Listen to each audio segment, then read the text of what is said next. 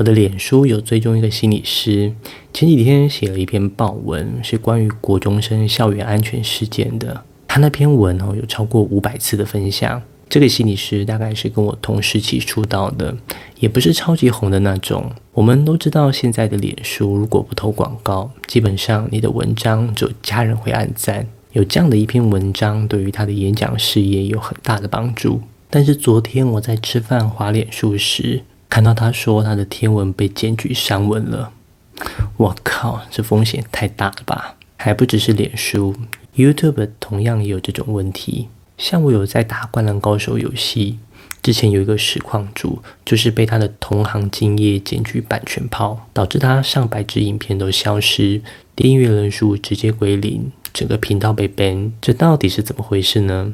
今天我想来跟大家聊聊这个话题。最后，我还会告诉你一个如何让别人主动来买你课程的秘诀。如果你有兴趣，就再来听喽。这是一个协助素人专家与素人老师打造线上教育事业、创建自己个人品牌帝国的频道。感兴趣的话，记得订阅，这样就不会错过这些干货喽。那我们就开始吧。社群平台属性。像 YouTube、Facebook、IG 这种社群平台，他们的目标就是让用户可以越长时间停留在上面，而我们这些内容创作者就是替这些平台提供内容，帮他们留住观众的打工仔。虽然这些平台能够自由的让创作者创作各种内容。但是他们这些大公司也不希望留下负面形象，所以会设置所谓的内容审查机制或社群规范。一旦如果你的内容违反规范，就有可能遭到检举或黄标。这种审查过程通常是透过平台的演算法或者其他观众的检举。有的时候吼，不是平台刻意要把你的账号封锁。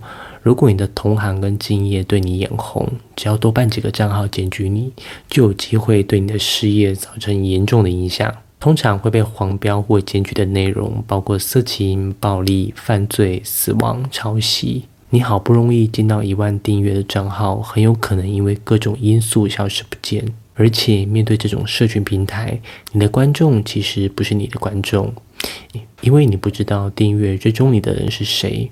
你无法联络到他们，你的影片、文章也都必须透过演算法才有可能触及到，一切都在你不可控制的范围之内。那这样子，我们还要经营社群平台吗？这里就得跟你聊聊行销漏斗的概念了。所谓的行销漏斗，是你要将陌生的流量一层一层的筛选，最后找到愿意买你产品的那一群人。因此，行销漏斗的最下层是付费产品，最上层就是陌生的流量。当流量越大，你的最后一层行销漏斗才有可能越多人为你的产品买单。通常这些社群平台就是我们所谓的行销漏斗第一层，因为所有人都在使用这些大平台，你要在这些平台上展现你自己，让陌生人看到。如果没有这些平台的帮忙，基本上就像你在楼下开店一样，初期非常难以获客。公域流量与私域流量。当你无法主动找到你的观众时，那就叫做公域流量。前面我们提到的那些平台都属于公域流量。那什么叫私域流量呢？就是这些流量是由你私人管理的，你可以主动找到他们，联系他们，并且把你的文章、影片、作品分享给他们，并且确保他们可以收到。这种私人的流量池就是属于私域流量。一般来说，常见的私域流量形式有 Line、私讯或 Email，这就很像你要到人家的手机号码一样，属于非常私人的讯息。只要你可以拿到这些名单，你就不用担心你的个人品牌事业会一夕之间消失不见。如果说今天你的账号被封锁了，或是整个频道不见了，但因为有留下他们的资料，你可以再重新建立一个新的频道，然后将这个讯息寄送转发给他们，让这些人再重新回来订阅你。私域流量是你的个人品牌事业的护城河，因此我们的目的就是要想办法把这些公域流量转换成私域流量。拿到私域流量要干嘛呢？公私域流量最常见的转换方式，就是透过社群平台想办法吸引观众来跟你领取一个简单的礼物，再透过 email 将这份礼物寄送给你。这种价值交换就是公私域流量转换最合理且简单的方式。前几天我接到一个陌生电话。他说是我手机保险公司打来关心我，我就很好奇，目前我的手机正在保险当中，有什么好关心的？那位销售人员就说：“今天不是要来保我的手机，而是要保我这个人。”我听到之后其实蛮生气的，明明我的资料是提供给手机保险单位，但是这家公司却把我的联络方式给了其他的保险部门，我感觉就像是被侵犯了。于是就二话不说，直接告诉他我对这个项目没有兴趣。大多数人在拿到私人联系方式以后，就会迫不及待地进行产品的销售。其实这是非常要命的行为。今天我把我的联络方式给你，而你却只想要我花钱买你的东西，这就叫推销。那会非常容易让人感到厌恶，很有可能就会因此推离你了。那拿到名单不进行销售要干嘛呢？你要提供价值，我们的目的确实是希望有人可以付费购买我们的产品，但是你的观众凭什么要付钱给你？我们不太可能因为一封信件就付费购买其他东西。购买的关键是建立在信任之上。为了让你的观众相信你有能耐解决他们的问题，在拿到这些私人名单之后，你要做的就是不断的提供价值给他们。